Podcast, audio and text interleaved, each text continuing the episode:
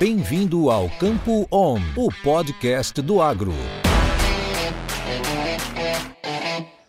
Muito bom dia a todos, sejam muito bem-vindos ao podcast Campo On. Aqui quem fala é Keila Santos, consultora em gerenciamento de riscos da StoneX, e hoje, dia 17 de abril de 2023, em parceria com a Stoller, eu venho trazer para vocês as principais notícias para os mercados de milho e soja. Começando pelo milho, na última terça-feira o SGA divulgou seu relatório mensal de oferta e demanda referente ao mês de abril. O relatório do SGA não trouxe nenhuma surpresa para o mercado, já que os números ficaram dentro das expectativas. A oferta e demanda dos Estados Unidos praticamente não teve mudanças, enquanto na oferta e demanda mundial houve um corte esperado de 3 milhões de toneladas na tabela da Argentina, assim como nas exportações. A Rússia conseguiu compensar parcialmente alguma das perdas da Argentina com um acréscimo de 1,8 milhões de toneladas à sua produção, enquanto a safra da União Europeia foi reduzida em 1,2 milhões de toneladas. Com todas essas mudanças, os estoques de passagem mundiais caíram no total de 1 milhão de toneladas. Vale comentar que na segunda-feira o relatório de progresso de safra dos Estados Unidos mostrou que o país está num ritmo de plantio mais lento do que o esperado. 3% versus 5% da média.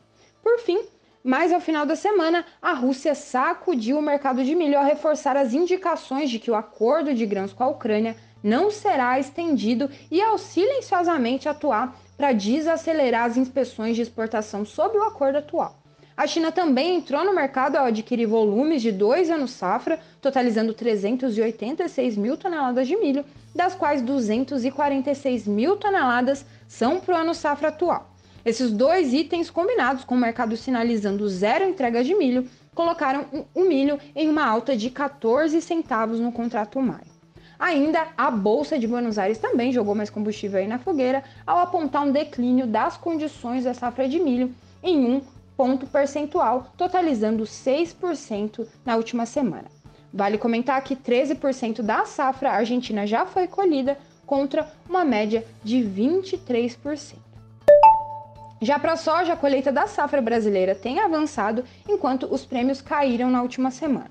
A safra de soja do Brasil está 82% colhida, em linha com o ano atrás, e com o avanço da colheita, a segunda safra de milho do Brasil já foi totalmente plantada. O basis da soja no Brasil tem caído rapidamente à medida que essa oferta toda tem chegado ao mercado. O prêmio para maio caiu entre 24 e 28 centavos no começo da última semana e o mercado ainda se preocupa com a capacidade de armazenamento do Brasil e a pressão para vender o que não puder ser armazenado. Em relação ao relatório Wage, a estimativa né, para o relatório apontava um declínio de 3 milhões de toneladas na safra de soja da Argentina em 22-23 e o departamento entregou um corte de 6 milhões de toneladas, totalizando uma produção de 27 milhões. O número ainda está 2 milhões acima da estimativa da Bolsa de Buenos Aires, mas o SGA sugeriu que novos cortes eram possíveis no relatório de maio. Para contabilizar a perda de 6 milhões na Argentina, o SGA teve que realizar algumas reduções aí na tabela de oferta e demanda. O esmagamento da Argentina foi cortado em 3,25 milhões e as importações tiveram um aumento de 1 milhão de toneladas.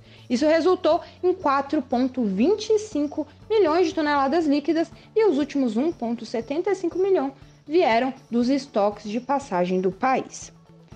Bem, por hoje é isso. Eu vou ficando por aqui. Desejo uma ótima semana a todos e até semana que vem. Isso é conhecimento. Isso é Stoller.